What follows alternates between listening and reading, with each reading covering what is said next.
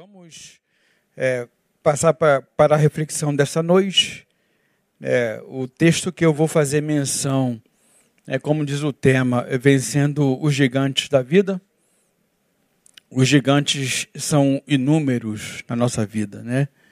Você com toda certeza é, pode testificar que um desses gigantes é, se apresentou a você ao longo desse tempo, né? Ao longo desses dias, quem sabe, no dia de hoje é porque eles fazem parte é, é, das nossas vidas. Os gigantes fazem parte das nossas vidas. Não é porque a gente quer, não é porque a gente, é, de alguma maneira, planeja, projeta, mas é porque eles, indubitavelmente, né, sem que a gente peça, eles, eles é, invadem muitas vezes a nossa vida.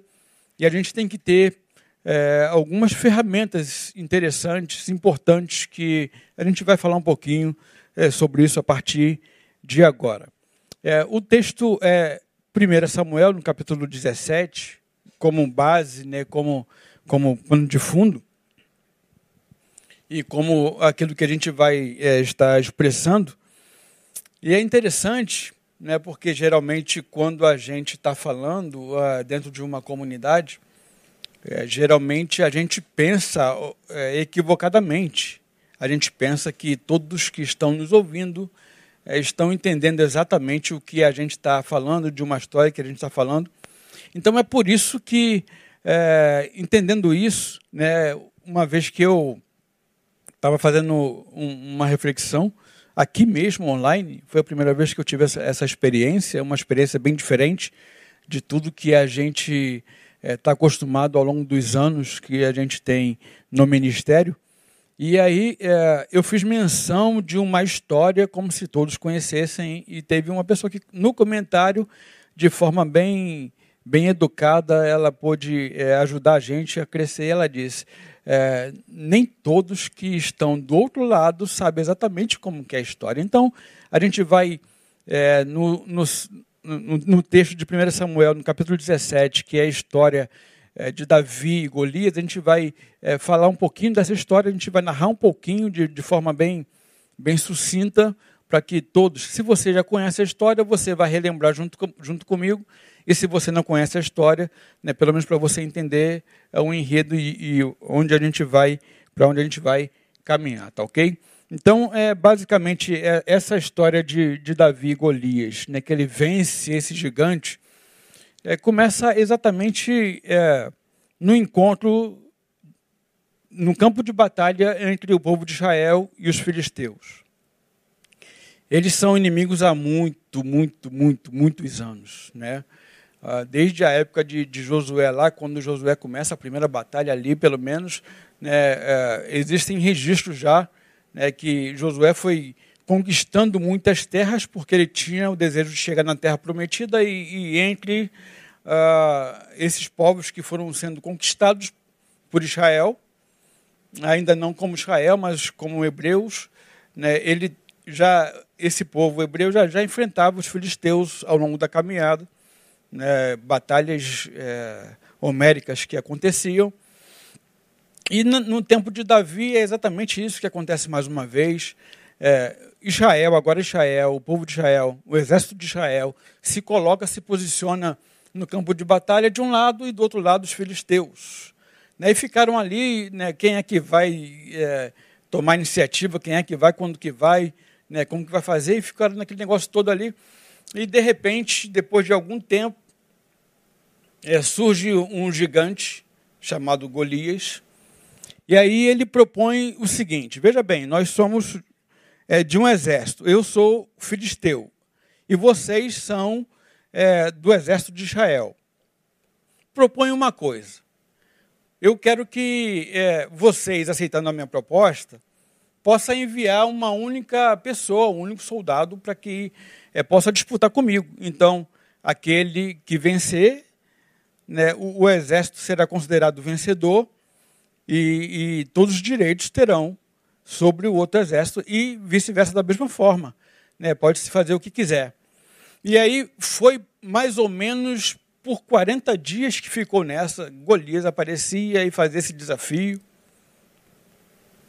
E cada vez que Golias aparecia, era um desespero para o exército de, de Israel, porque ninguém se prontificava, se prontificava, ninguém era voluntário para desafiar aquele homem de quase 3 metros de altura. Né? O texto diz que ele tinha essa altura. Você imagina, é, um, uma pessoa como eu, de 1,74m, 75 né, está diante de, de alguém que seja é, com quase 3 metros de altura. É, é um tampinha, né? a gente olha assim, parece que é, a gente vai ser esmagado se a gente olha humanamente falando para essa situação. É, é, será com apenas um, um tapa, apenas um, um gesto né, de violência, uh, dá-se por satisfeito e, e decreta-se a derrota. Portanto, em função disso, ninguém se manifestava para lutar contra Golias. Certo tempo, a gente percebe que é, Davi, porque ainda não era do exército de Israel, ele não tinha idade, ele era jovem, bastante jovem.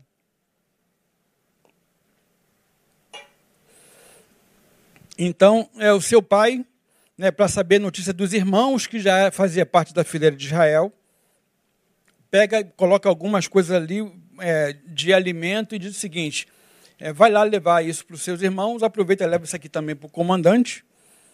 E aproveita, uma vez que você vai levar um agrado para o comandante, pergunta como está a batalha, como estão seus irmãos. Eu, eu queria informações deles, saber o que está acontecendo, né, como que eles vão, como que está essa parada aí, essa guerra, né, que a gente não sabe como vai acabar. Vai buscar notícias dos seus irmãos.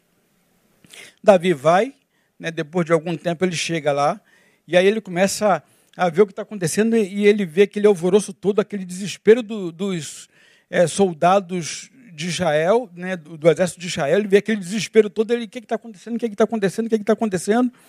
E quando ele vai perguntando para os soldados que estão tá ali enfileirados para a batalha, o seu irmão ouve ele é, indagar isso, ele diz, o que, é que tu está fazendo aqui, o que é que você quer? Né, não é possível que você venha perturbar até aqui. É, eu conheço muito bem o teu coração, eu sei que você é, é um camarada é, com um coração duro, né? você veio aqui, quem sabe, talvez zombar da gente que está nesse sufoco, sei lá, a ideia dele, não sei por que ele se estressou com Davi, ou talvez a gente deduza que, que saibamos, né? A gente pode pensar daqui a, daqui a pouquinho que a gente deduz é, que ele tinha algo contra Davi. E aí Davi vai e diz o seguinte: Poxa, mas não é possível, o que, é que eu fiz agora? Será que nem perguntar, nem falar eu posso mais? Né? Nem, nem ao menos isso não posso me pronunciar, saber o que está acontecendo.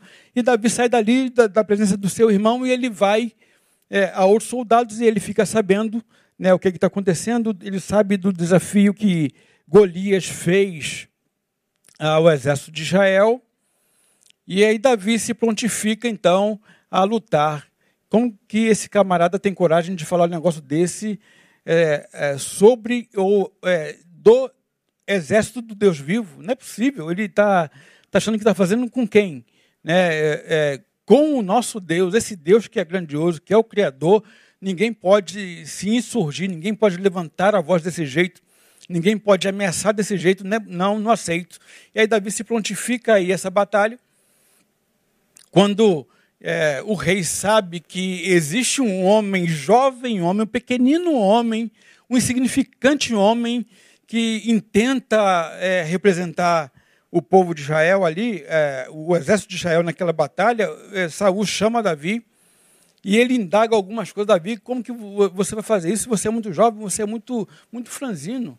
Né? Você tem uma expressão tão, tão delicada. Como que você vai resistir a uma luta com esse camarada aí, esse monstro, né? esse cara gigante? esse cara experimentado na guerra, na batalha, esse cara que, que há muito tempo vive, vive dessa forma, como que você vai, portanto, fazer isso, Davi? E aí Davi vai e explica exatamente para o, o, o rei Saul como que se daria.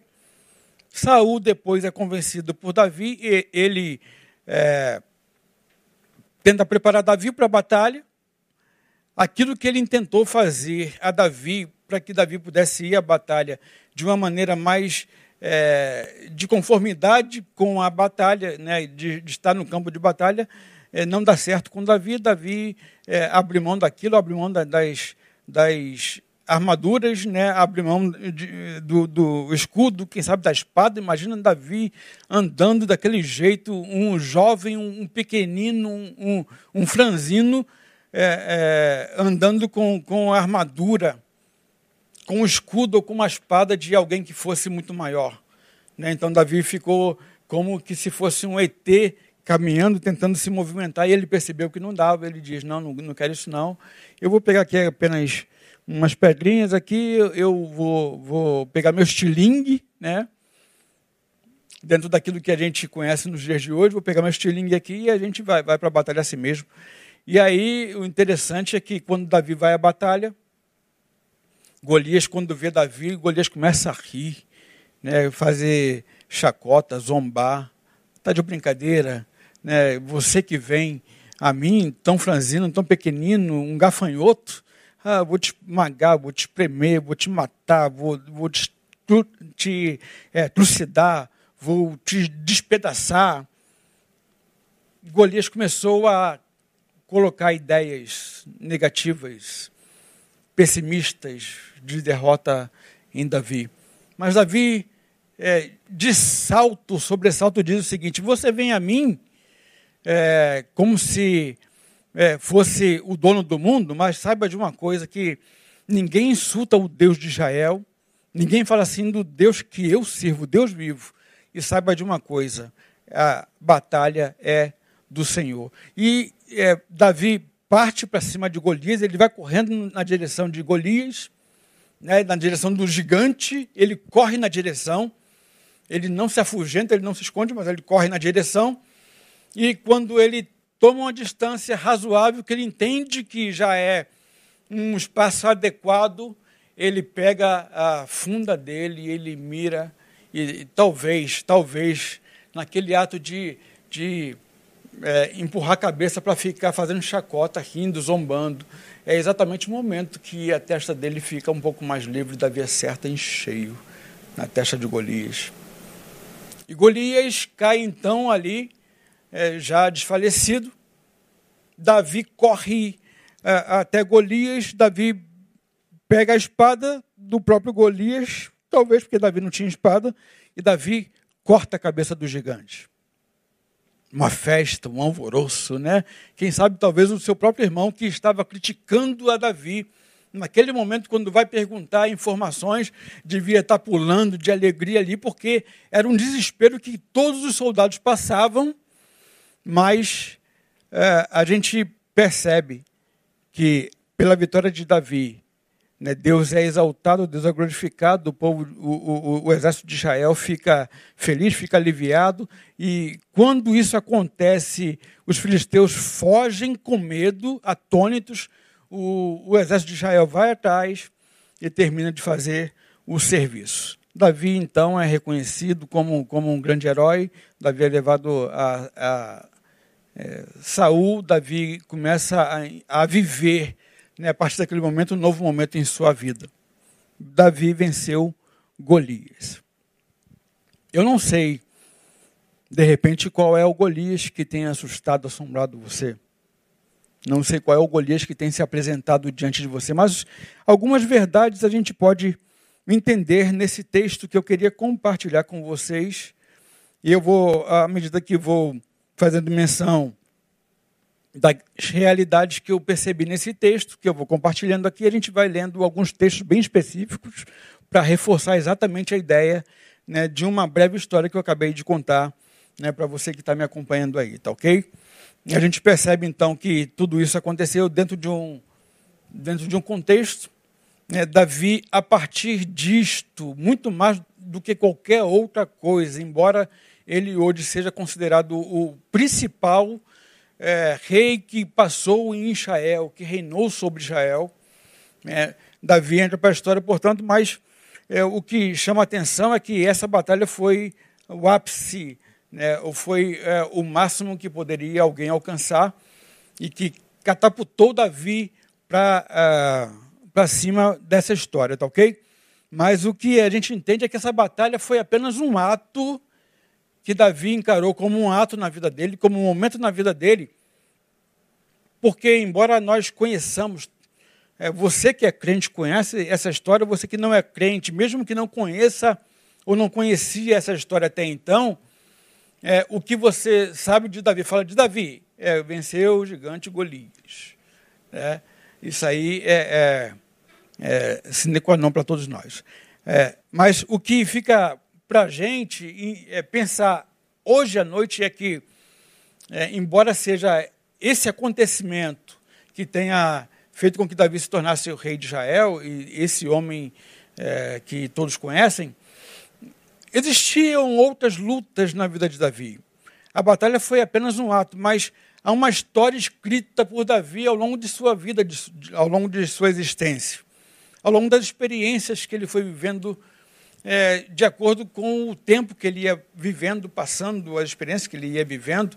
Né? Então, é, Davi ele não estava preso, fixo apenas a um ato que, quem sabe, talvez, foi apenas uma, aspas, sorte. Algumas circunstâncias da nossa vida a gente entende que é, a gente diz assim, nunca mais vai repetir, mesmo se quisesse fazer é, de novo, não fará. Né? Foi apenas um momento, foi apenas uma situação. Foi alguma coisa de estalo. Foi alguma coisa que aconteceu como, como uma exceção.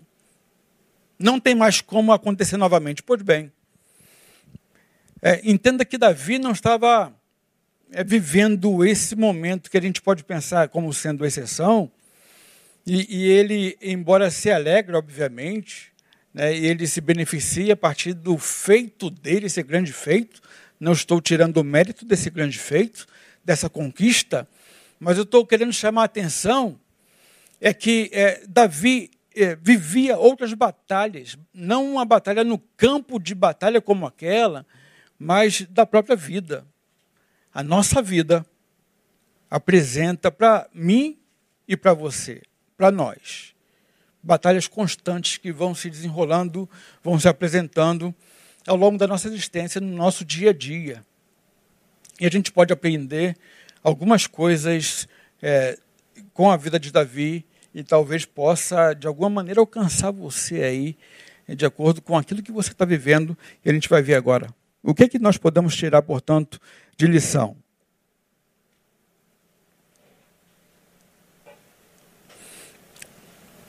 Antes de a gente ir para as lições que a gente pode aprender é, com a história que Davi apresenta para nós, como sua vida, é, bem pouco tempo eu li um, um postzinho que falava mais ou menos assim no Instagram, que eu achei bem interessante, é mais ou menos, não se alguma coisa mudar, mas o enredo, o sentido é o mesmo, tá ok? Ele diz assim: os melhores momentos da vida, ou talvez os momentos mais importantes da vida, se você achar melhor assim, não são os registrados em selfies aquele que a gente pega para tirar foto, né? Mas sim os que foram vividos offline. Repetindo, os melhores ou os mais importantes momentos da vida não são os registrados em selfies, mas aqueles que foram vividos offline. Ou seja, a gente sempre escolhe é, uma paisagem, um momento que a gente acha ser legal, um momento que a gente acha que vale a pena registrar, um, um, uma ideia de alguma coisa que a gente está visitando agora, e a gente faz uma selfie daquilo para a gente mostrar para os nossos amigos, mostrar para aquele que, aqueles que nos acompanham, às vezes apenas conhecidos, e às vezes nem isso também. Mas o que esse texto aqui, esse, essa frasezinha está ensinando para a gente é que uh, a gente muitas vezes vive momentos importantes, todo momento na vida é importante, embora nós não é, temos o hábito de dar a eles né, o espaço adequado, são exatamente esses que acontecem no dia a dia e esses que a gente é, sequer é, consegue entender a dimensão deles na nossa vida e a gente não, não registra. Estava alguns dias, é, bem poucos dias, é, em passeio com a minha família, e aí a minha filha, principalmente a mais nova, gosta de, de, de, bastante de foto, ela vai tirando foto de algumas coisas assim, né? E aí ela comentou uma coisa bem interessante comigo. A Júlia falou assim, pai, é, olha, olha que imagem bela. É verdade, filha. Mas olha só quando a gente coloca ela numa foto, como que fica. Parece que, de alguma maneira, de alguma forma, né, aquela beleza que a gente pode contemplar com os olhos naturais vira simplesmente um, um, uma coisa morta. Né, se é um lago que se move né, com, com o vento, se é uma folha que se move, né, se é uma, um pássaro que voa, se é um, uma borboleta que abrilhanta é, as flores, tudo isso fica estático, como que sem vida. De modo que Deus dá para a gente a capacidade de olhar. O nosso olhar, ele nunca consegue, ou melhor dizendo, a tecnologia nunca conseguirá, de certa forma, alcançar o nível da capacidade que os nossos olhos têm. Ou seja, ah, talvez muito do que você, no primeiro momento, vê como sendo morto na tua vida, pode ser apenas uma incapacidade de você ter um olhar adequado para isso que está acontecendo. O olhar muda tudo. É você olhar para as circunstâncias e saber que toda circunstância produz para você condições de você ter uma vida melhor. Uma vida adequada, mesmo aquelas, aqueles momentos mais sofridos, você pode aprender com as oportunidades que a vida te dá, tá ok? Então, o que nós podemos aprender com a história de Davi? Antes de vencer Golias, Davi venceu outros gigantes que eu queria compartilhar com você. E o primeiro gigante que Davi vence, a gente pode é, perceber que é, no capítulo 16 e 11, embora eu tenha feito menção do 17, mas a história que é, esse, esse enredo todo traz para a gente, esse texto que está dentro de um contexto, ele começa no capítulo 16, no verso de número 11. Davi venceu o abandono e o preconceito familiar social. Vamos ver no verso de número 11, no capítulo 16. Diz assim o texto: Disse mais Samuel a Jessé: São estes todos os teus filhos? Respondeu Jessé: Ainda falta o menor, que está apacentando as ovelhas. Disse, pois, Samuel a Jessé: Manda trazê-lo, porquanto não nos sentaremos até que ele venha aqui. Perceba que é, era raro o profeta ir em alguns lugares que é, fossem bem pequenos. Um vilarejo, Belém, um vilarejo, uma terra insignificante. Mas quando Deus intenta em seu coração levantar alguém para substituir o rei Saul, que, que maculou a relação com o próprio Deus através dos seus atos. Deus diz o seguinte para Jessé: Olha, lá em Belém, naquele lugar ermo, naquele lugar bem escondido, naquele vilarejo, onde as pessoas é, entendem que não tem nada de bom, sim, é lá é lá que você vai encontrar aquele a quem eu tenho escolhido para ser o novo rei do meu povo. Samuel sai é, em direção a Belém. Quando chega lá, é, Samuel é, se apresenta para Jessé. Se apresenta para Jessé. E aí ele é, pede a Jessé que prepare um jantar, pois através desse jantar, ele ia jantar com, com esse banquete, ele ia jantar com, com Jessé, ia jantar com, com os filhos, com a família, com, a, com os agregados, com os conhecidos, e aí ele ia a partir dali é, fazer a escolha daquele que seria o rei que Deus é, disse, portanto, é, de onde escolheria. Acontece tudo isso, acontece o banquete, está preparado, está à mesa, e aí, antes que eles sentem à mesa, Jessé diz o seguinte: eu, eu, a gente vai já fazer esse banquete, a gente vai comemorar esse, esse grande evento, esse grande momento, quando a gente escolher, quando eu ver, quando Deus disser a mim que é o novo rei, eu vou ungir esse novo rei e aí a gente vai sentar para festejar, para comemorar. Ok? E aí assim foi. Samuel pede para que os filhos de Jessé se apresentem. E aí Jessé vai dizendo um a um para que pudesse se apresentar a Jessé. E aí vem o mais velho, Eliabe, e aquilo tudo, né?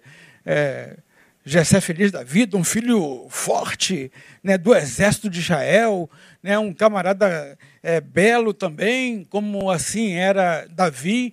E aí é, Samuel fica feliz da vida porque vê aquele camarada e diz: é impossível que não seja este homem que será o novo rei, porque ele tem todo o perfil, toda a qualidade, toda a aparência.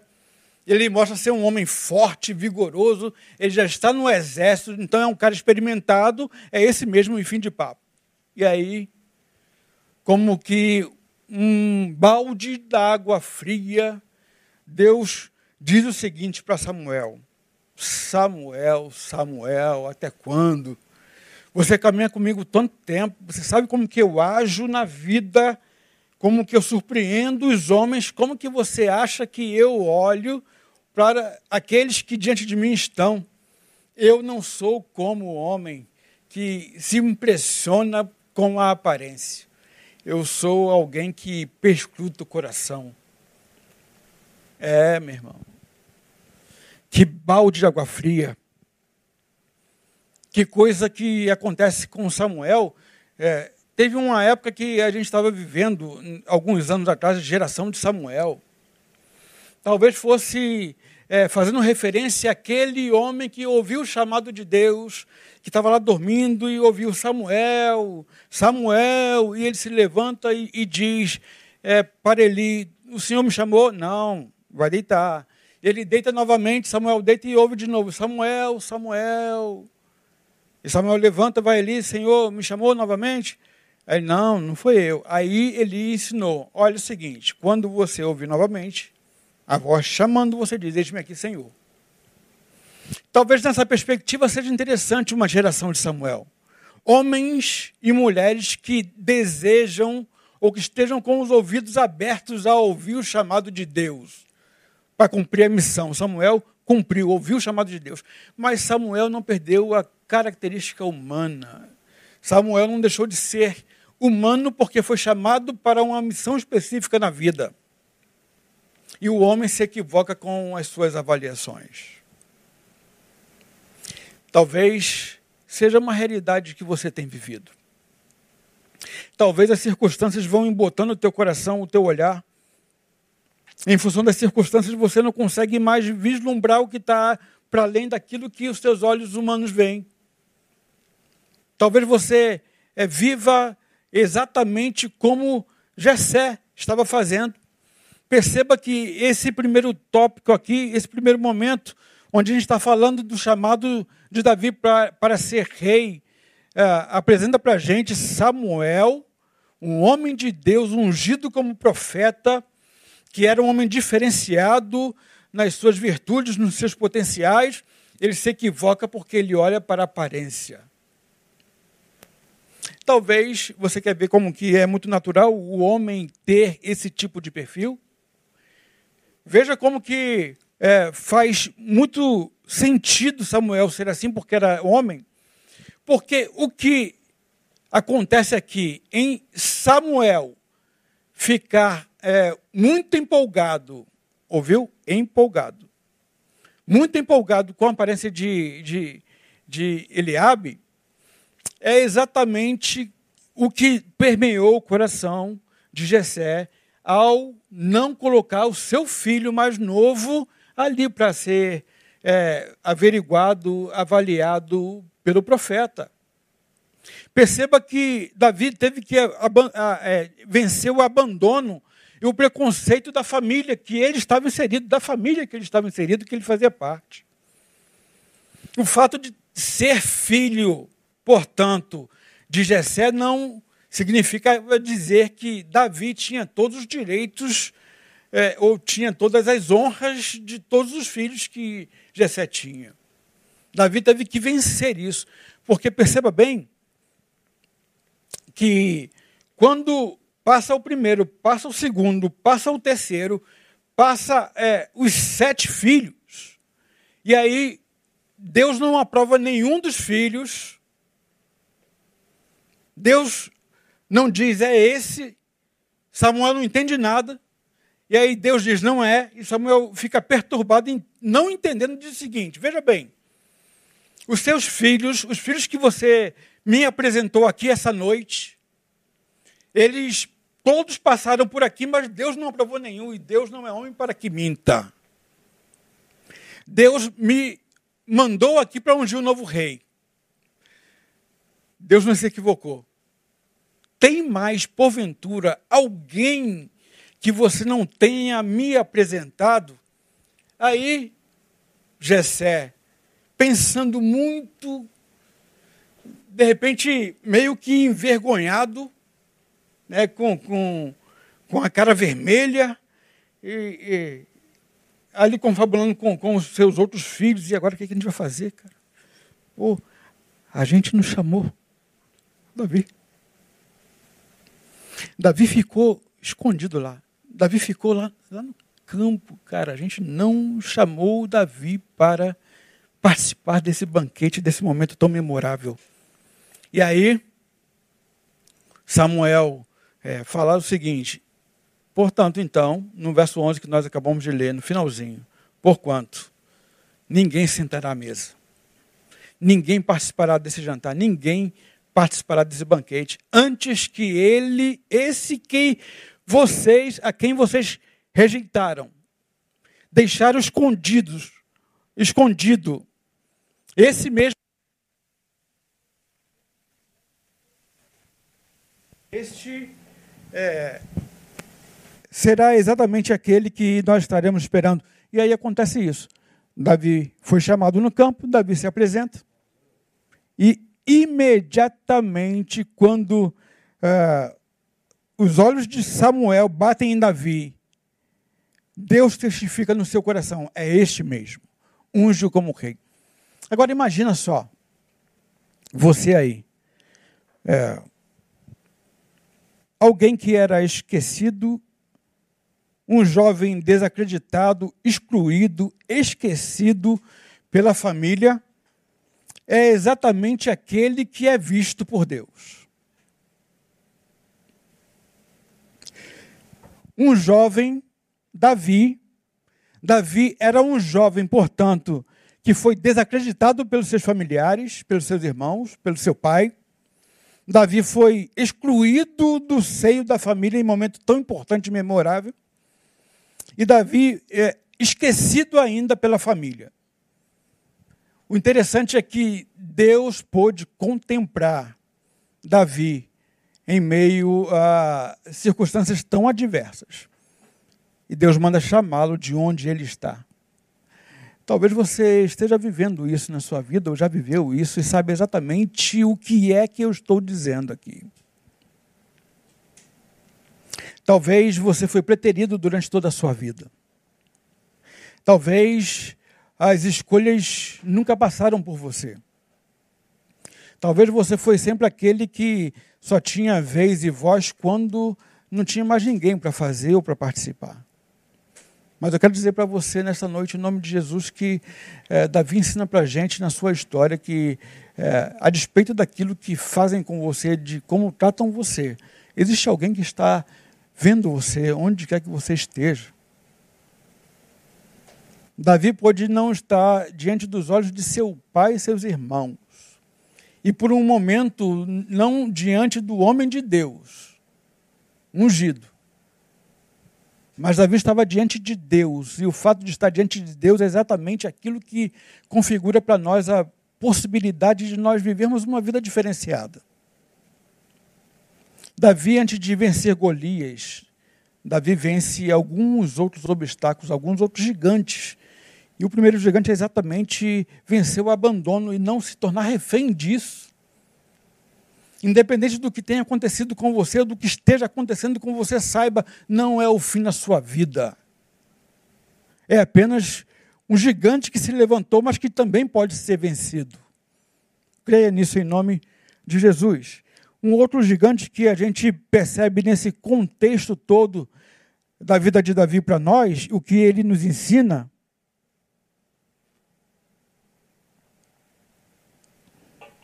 é que Davi venceu as adversidades que a vida lhe ofereceu.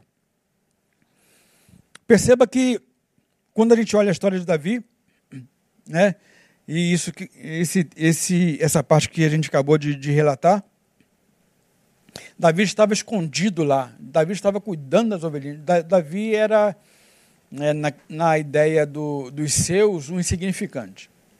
Cuidava das ovelhas naquele tempo, pastoreava as ovelhas, aquele que tinha menos importância, ou menos valor, talvez mais jovem, né? aquele que não, não, não era alguém que se destacasse. Mas perceba que Davi aproveitou as crises que a vida ofereceu a ele como oportunidade. Grife essa palavra, oportunidade. Porque crise na vida todos nós já tivemos, temos e teremos. As crises você está cansado, cansada de ouvir isso daqui mesmo. De todos os pastores que passam por aqui, diz: é, a, as crises fazem parte da vida. E são exatamente elas que nos impulsionam para um tempo diferente na nossa caminhada, na nossa história. Agora, a crise. Perceba no verso 34 e 36. A crise, ela é, pode ser é, verificada, encarada como duas, ou de duas formas, pelo menos. A crise pode paralisar, estagnar, fazer você é, ficar inerte. Agora perceba que o estar inerte, o ser inerte, a paralisação não faz parte da vida, porque a vida é um constante movimento. Tudo na vida tudo na existência está em movimento. Esse microfone aqui, pelo qual falo com vocês através daquilo que ele emite e me permite alcançar vocês, embora eu pegue e o sinta como sendo um objeto estático, firme, aqui é uma matéria que está em movimento. Uma mesa, uma cadeira, um sofá, um, qualquer coisa que você pensar, está em movimento. É matéria em movimento. Movimento faz parte da vida. Agora, quando a gente não consegue entender, perceber, olhar para o momento de dificuldade, olhar para a crise, como sendo uma possibilidade de mudança de patamar, de transformação de vida, o que nos resta é estagnar, é paralisar. E a paralisação é exatamente tudo aquilo que Deus não deseja que você é, possa exercer. A crise, Davi olha para ela como uma possibilidade, uma oportunidade. Olha os versos 34 e 36. Aí nesse texto, aquele de 16, 11 é ainda é, o profeta chegando na casa de Jessé e ungindo Davi.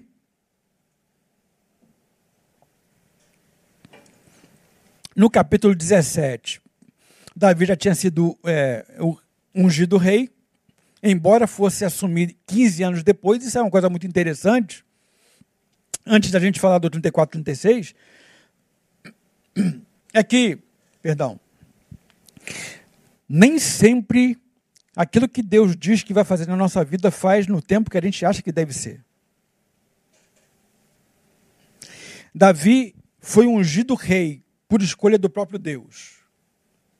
Mas entenda que ele tinha que, na caminhada, desenvolver algumas potencialidades para que pudesse ser um rei e um rei de qualidade. Então, guarda isso no teu coração. Deus tem promessa para você Infelizmente, é, geralmente as promessas que a gente diz que Deus tem para a gente é sempre em função das coisas que a gente pode angariar. Mas as promessas de Deus é muito mais para uma qualidade de vida. É uma vida que faça diferença na existência, que dê sabor, que dê cor. Então guarda isso no teu coração. Davi demorou alguns anos para que de fato pudesse tomar posse da bênção que ele já tinha sido ungido anteriormente. Tá certo? Agora, ele olha para ah, as crises da vida como oportunidade. Veja, ou vejamos no 34 ao 36. Então disse Davi a Saul. Aí já está explicando a Saul por que é que ele ia enfrentar Golias, o grande gigante. Aí diz assim: Teu servo, eu, dizia Davi, apacentava as ovelhas do meu pai. E sempre que vinha um leão ou um urso e tomava um cordeiro do rebanho, cinco, seis, trinta e cinco, trinta e seis também, eu saía após ele e o matava, e lhe arrancava da boca, levantando-se ele contra mim, o urso ou o leão, segurava-o pela queixada e o feria e matava. O teu servo matava tanto ao leão como ao urso, e este circunciso filisteu será como um deles, porquanto afrontou os exércitos do Deus vivo. Aqui é uma coisa interessante, abrir um parêntese, que Davi não diz afrontou o exército de Israel. Mas ele diz afrontou os exércitos. Ele bota no plural. É porque Davi adquiriu na caminhada, na relação, que a gente vai falar daqui a pouquinho, uma capacidade de ter um olhar para além daquilo que os olhos humanos via. Perceba que, humanamente falando, era um exército de Israel que tremia, se borrava de medo de Golias. Mas Davi diz: esse incircunciso, esse gigante aí, não estou nem aí para a altura dele, para aquilo que ele é, como, como sendo um homem malhado, forte, preparado de guerra, de batalha. Ele afrontou os exércitos de Deus. Então, Davi estava falando do exército natural daquele exército que todo mundo via, contemplava naturalmente enfileirado, mas Davi, Davi também fala do exército do qual a gente geralmente duvida, porque para que a gente possa vê-lo, é interessante, importante que a gente tenha os nossos olhos abertos. É mais ou menos exatamente o que aconteceu com o profeta Eliseu, quando ele está ali a ser preso, sendo buscado, perseguido para ser preso, e o seu, o seu menino, aquele que o acompanhava, o seu servo, dizia: E agora que será de nós, profeta? Ele diz: Senhor, permita que ele possa abrir os olhos e ver. E quando o servo olha, ele vê miríades e miríades de anjos preparados para a batalha, porque o exército de Deus é muito mais do que aquilo que a gente pode ver. Deus age no sobrenatural, é no sobrenatural que ele faz a nossa vida é, acontecer, irmão. Tudo que a gente tem aqui no natural, tudo que a gente tem aqui agora, começa no sobrenatural. Por isso que o texto vai dizer que nós já fomos abençoados com toda sorte de bênção. Mas a gente tem que tomar posse dessas bênçãos aqui, se materializar aqui. E para que essas bênçãos sejam materializadas, é importante ter-se postura em meio às crises da vida. Oportunidade. Davi estava lutando com o urso e com o leão, ninguém via. Ele entendia como uma oportunidade. Ele não se entregou a ser esquecido pela família, ser ignorado pela família. Ele continuava sendo ele, ele continuava vivendo, investindo nele mesmo.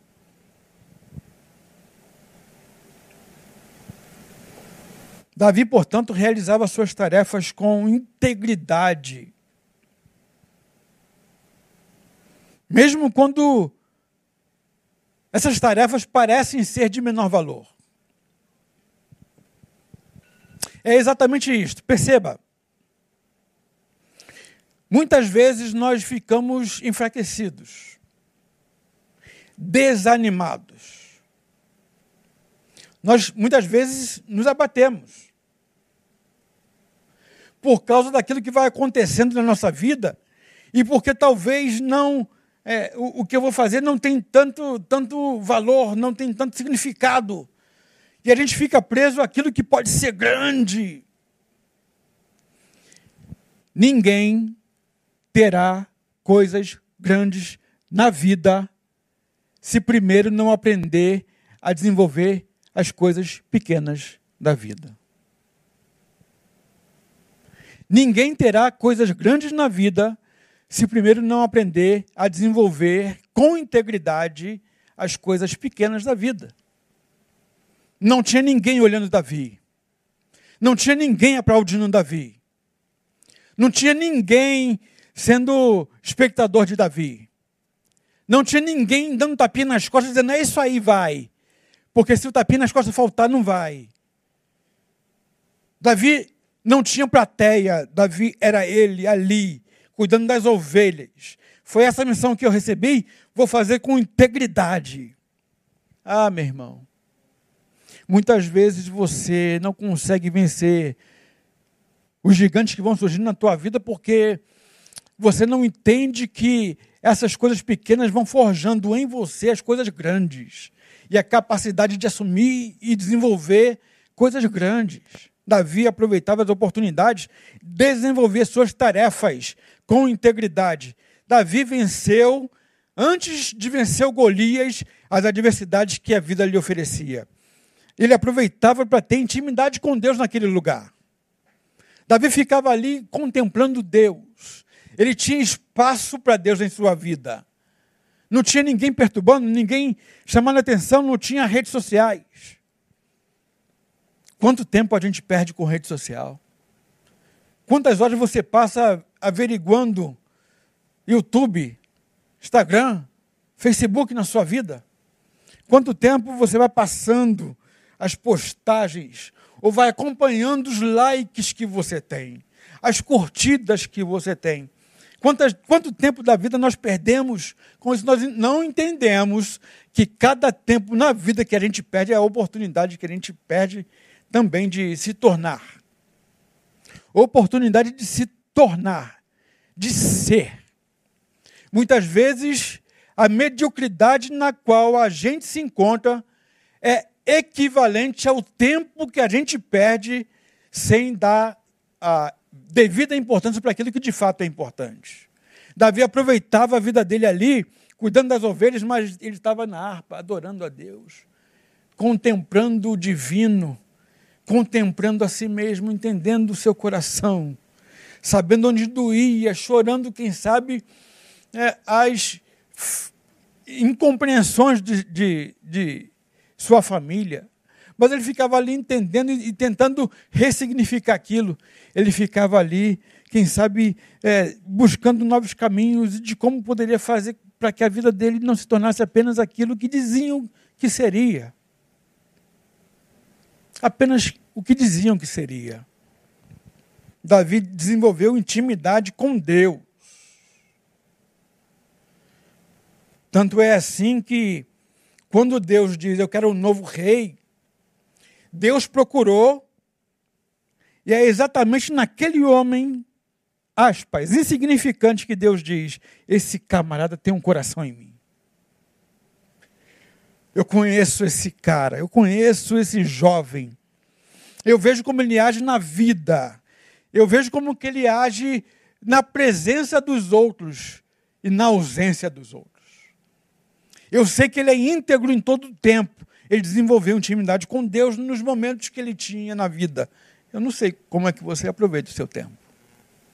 Eu não sei qual é a intimidade que você tem com o Criador. Eu não sei qual é o momento que você o busca. Se é em todo o tempo, porque a Bíblia diz que a gente tem tempo ainda hoje para encontrar o Senhor, buscar é o Senhor enquanto se pode achar, ou se você busca apenas quando você passa por um sufoco. Ou se você busca apenas quando você está necessitado. Ou quando, quando apenas você está com medo da vida, das circunstâncias da vida.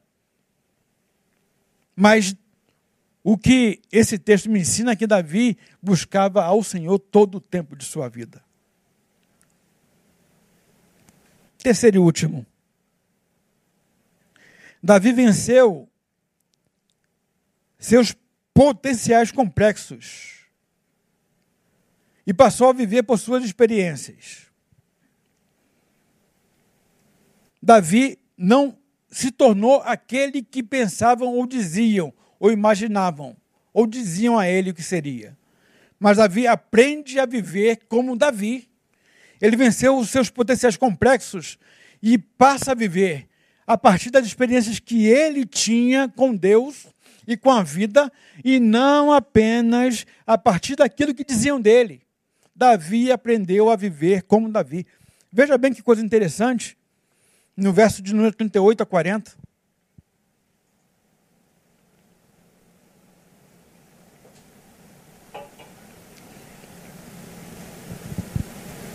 Diz assim: E vestiu a Davi da sua própria armadura. Quem vestiu Davi? Saul. Quando Davi conversa com Saul sobre é, vai, não vai, você é muito jovem. Não, eu vou porque eu enfrentei ursos, enfrentei leões e eu estou pronto, estou apto para ir lá, vou enfrentar, eu vou, eu vou dar uma resposta para esse gigante aí. E aí, uh, Saul, então tudo bem, consente, e Saul pega a sua armadura, a própria armadura dele mesmo. Olha que honra. E ele pega essa armadura e dá a Davi. Pôs-lhe sobre a cabeça um capacete de bronze e o vestiu de uma couraça. 39. Davi cingiu a espada sobre a armadura, procurou em vão andar, pois não estava acostumado àquilo.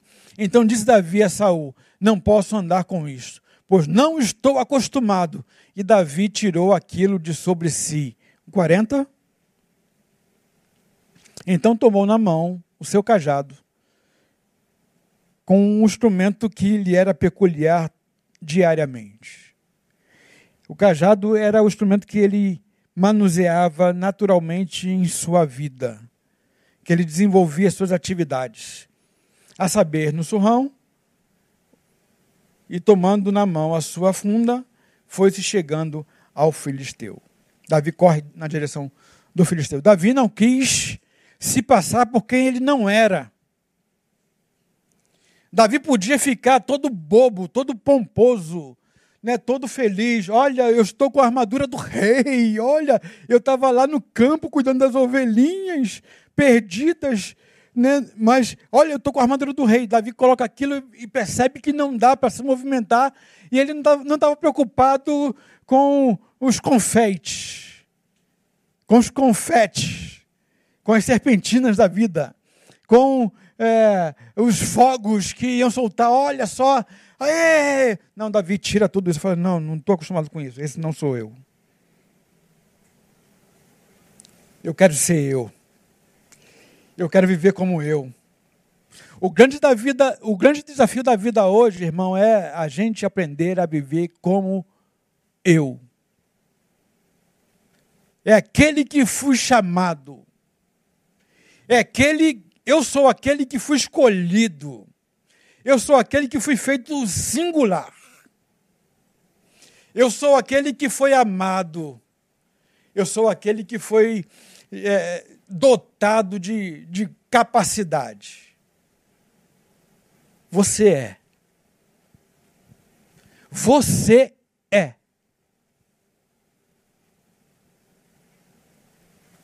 Creia nisso. Aprenda isso. Você é. Você não precisa viver como terceiros. Podemos ter referências na vida e, e eu também as tenho. Ninguém vive sem referência. Mas chega um momento na nossa vida que a gente tem que tomar posse de quem nós somos. Temos que crer quem nós somos. Temos que aprender a viver como somos. Agora, muitas vezes você pode não gostar de quem você é por causa da forma como você conduz a própria vida. Davi não quis se passar por quem ele não era. Davi tira a armadura de Saul. Davi vai como ele é, como ele estava preparado para a vida, vivendo a vida. Embora visse que Golias era grande, Davi olhava não apenas para a altura de Golias. Veja no, veja no verso 45 a 47 do capítulo 17. Davi, porém, lhe respondeu: Tu vens a mim com espada, com lança, com escudo. Você está todo paramentado. Você está todo bonitão, assustando todo mundo, mas veja bem, eu venho a ti em nome do Senhor dos Exércitos, o Deus dos Exércitos de Israel, a quem tens afrontado. Hoje mesmo o Senhor te entregará na minha mão, ferir-te-ei tirar-te-ei a cabeça, os cadáveres do arraial dos filisteus, darei hoje mesmo as aves do céu e as feras da terra, para que toda a terra saiba que há Deus em Israel. E no 47 ele diz: e para que toda esta assembleia, ou seja, para que todos aqueles que acompanham a sua vida, para que todos que saibam da tua existência, você que está me ouvindo, entenda que o Senhor salva, não com espada, nem com lança, pois do Senhor é a batalha e ele vos entregará em nossas mãos. De Deus é a batalha. Davi não estava preso àquilo que é, ele poderia ver, poderia de repente contemplar o homem gigante, três metros, fora os paramentos. Mas ele entende que Golias é grande gigante. Mas ele, quando olha para Golias, os olhos dele não ficam na adversidade, não ficam no desafio que tinha pela frente, não fica no poder do gigante. Os olhos de Davi estavam em Deus.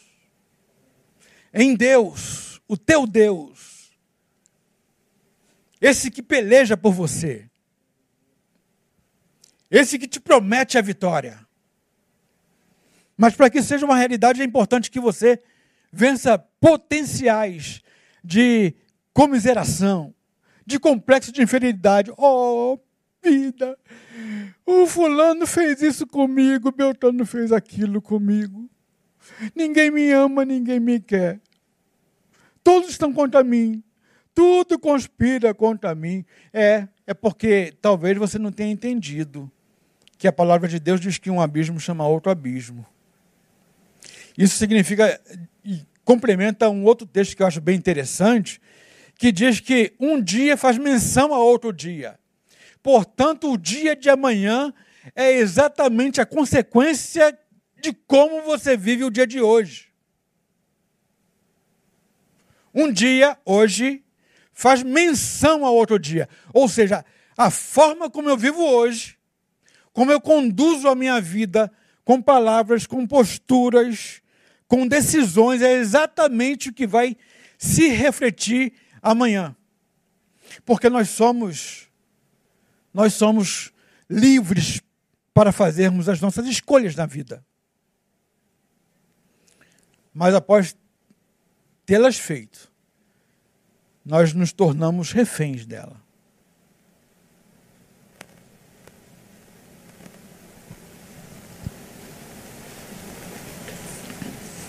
Finalizando,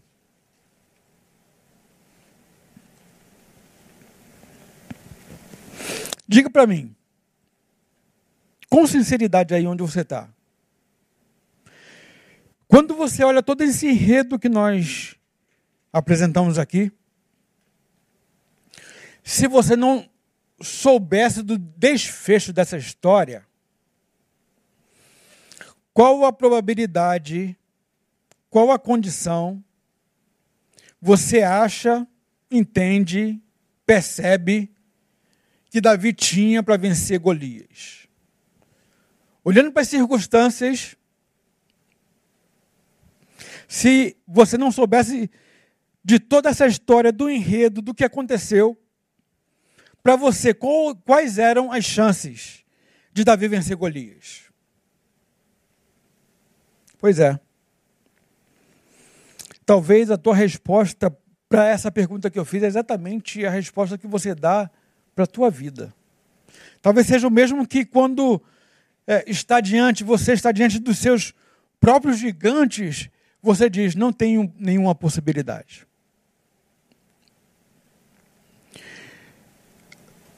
Olha que coisa interessante.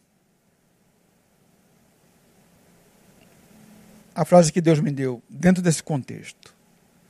É possível que a vida não lhe dê gigantes como Golias, mas nunca deixará que você tenha ausência na sua vida de ursos e leões. Talvez você não se encontre com Golias, com esse homem enorme, com essa luta, mas ursos e leões farão sempre parte da tua caminhada. Portanto, é exatamente ursos e leões que te permitirão alcançar um nível de excelência da vida. E aí, dentro desse aspecto, ursos e leões como desemprego, abandono, abuso sexual, que você tenha vivido, tenha sofrido, a conta que não pode pagar amanhã, o dinheiro está curto, crise econômica no mundo inteiro, a incerteza do futuro, o consumo de álcool que não consegue resistir, um adultério que não consegue superar, um passado que não consegue e nem pode mexer, ou um futuro que não consegue encarar na sua vida. São ursos e leões que vão fazendo parte o tempo todo da nossa existência e você não consegue perceber que são eles, esses desafios que vão te preparar para uma caminhada mais justa, mais sábia, mais vitoriosa em nome de Jesus. E aí eu queria, encerrando, é, de verdade, encerrando, ler Romanos capítulo 8, de 31 a 39. Eu queria ler novamente, foi exatamente o texto que nós começamos hoje.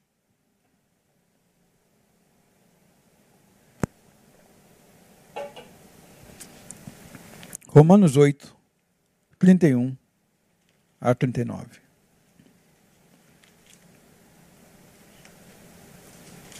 Acabei tirando aqui, mas a gente acha.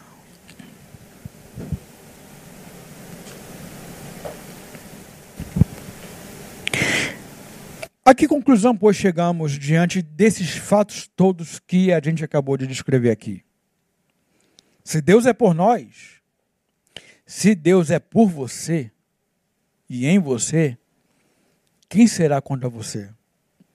Aquele que não poupou o seu próprio filho, mas o entregou por todos nós, entregou por ti. Como não te considerar, concederá juntamente com ele gratuitamente todas as demais coisas? Quem poderá trazer alguma acusação contra você que é escolhido de Deus? É Deus quem te justifica. Quem te condenará. Foi Cristo Jesus que morreu e mais, ele ressuscitou dentre os mortos, está à direita de Deus e também intercede a teu favor. Quem te separará do amor de Cristo? Será a tribulação, ou a ansiedade, ou a perseguição, ou a fome, ou a nudez, ou o perigo, ou a espada, ou os gigantes mais variados que possam surgir na tua caminhada, será que eles podem te separar? Como está escrito, por amor de ti somos entregues à morte todos os dias. Fomos considerados como ovelhas para o matadouro. Contudo, em todas as coisas, tu és mais que vencedor por meio daquele que te amou. Portanto, estou ou esteja seguro de que nem morte, nem vida, nem anjos, nem demônios, nem o presente, nem o futuro, nem quaisquer poderes, nem altura, nem profundidade, nem qualquer outra criatura poderá te afastar do amor de Deus que está em Cristo Jesus, o teu Senhor. Que Deus te abençoe nesta noite. Que você possa receber essa palavra e aplicá-la em tua vida, entendendo que a vida nunca deixará faltar na tua vida, na tua caminhada, nas tuas experiências, ursos e leões, mas em todas essas coisas, em todos os momentos, o Senhor peleja contigo, porque a batalha é dele. Tu és mais que vencedor, creia, em nome de Jesus. Vamos orar e logo depois a gente encerra com mais uma canção. Pai, muito obrigado por tua palavra. Esplanada aqui de uma maneira tão inequívoca que ela encontre abrigo nos corações, que ela seja semente que produza 100 por um, que ela possa esclarecer, que ela possa transformar, que ela possa salvar. Ao meu irmão, a minha irmã que me ouve, Abençoe, ó Deus, abençoe. E que tu possas, ó Deus, em nome de Jesus, fazer cair as escamas. Que não são as circunstâncias da vida, não são as adversidades, não são as coisas que acontecem, não são pessoas que muitas vezes labutam contra ela, que a tornará o que ela não sabe que é, mas pensa ser, e o pensamento geralmente é sempre aquém daquilo que de fato é em ti. Abençoe em nome de Jesus. Sobretudo, Pai, que a intimidade gerada em ti, por ti e a partir de ti, seja uma intimidade que produza um ser humano melhor, mais capaz, mais corajoso, Sim, Deus, faça assim com o meu irmão em nome de Jesus. Abençoe que ele consiga, a partir desta palavra, vencer os gigantes da vida, os desafios da vida. Em nome de Jesus eu te peço, abençoe. Conceda um restante de semana abençoado na tua presença, Pai, e que seu odre seja restaurado para que o vinho novo seja derramado. Assim, eu abençoo meu irmão, a minha irmã, e não faço por mim mesmo, mas faço em nome de Jesus, Senhor dos Senhores, Rei dos Reis, o que é maravilhoso, Conselheiro, Deus forte, Pai da eternidade, Príncipe da paz, a Ele a glória pelos séculos dos séculos. Amém e amém. Que Deus te abençoe e te guarde, em nome de Jesus.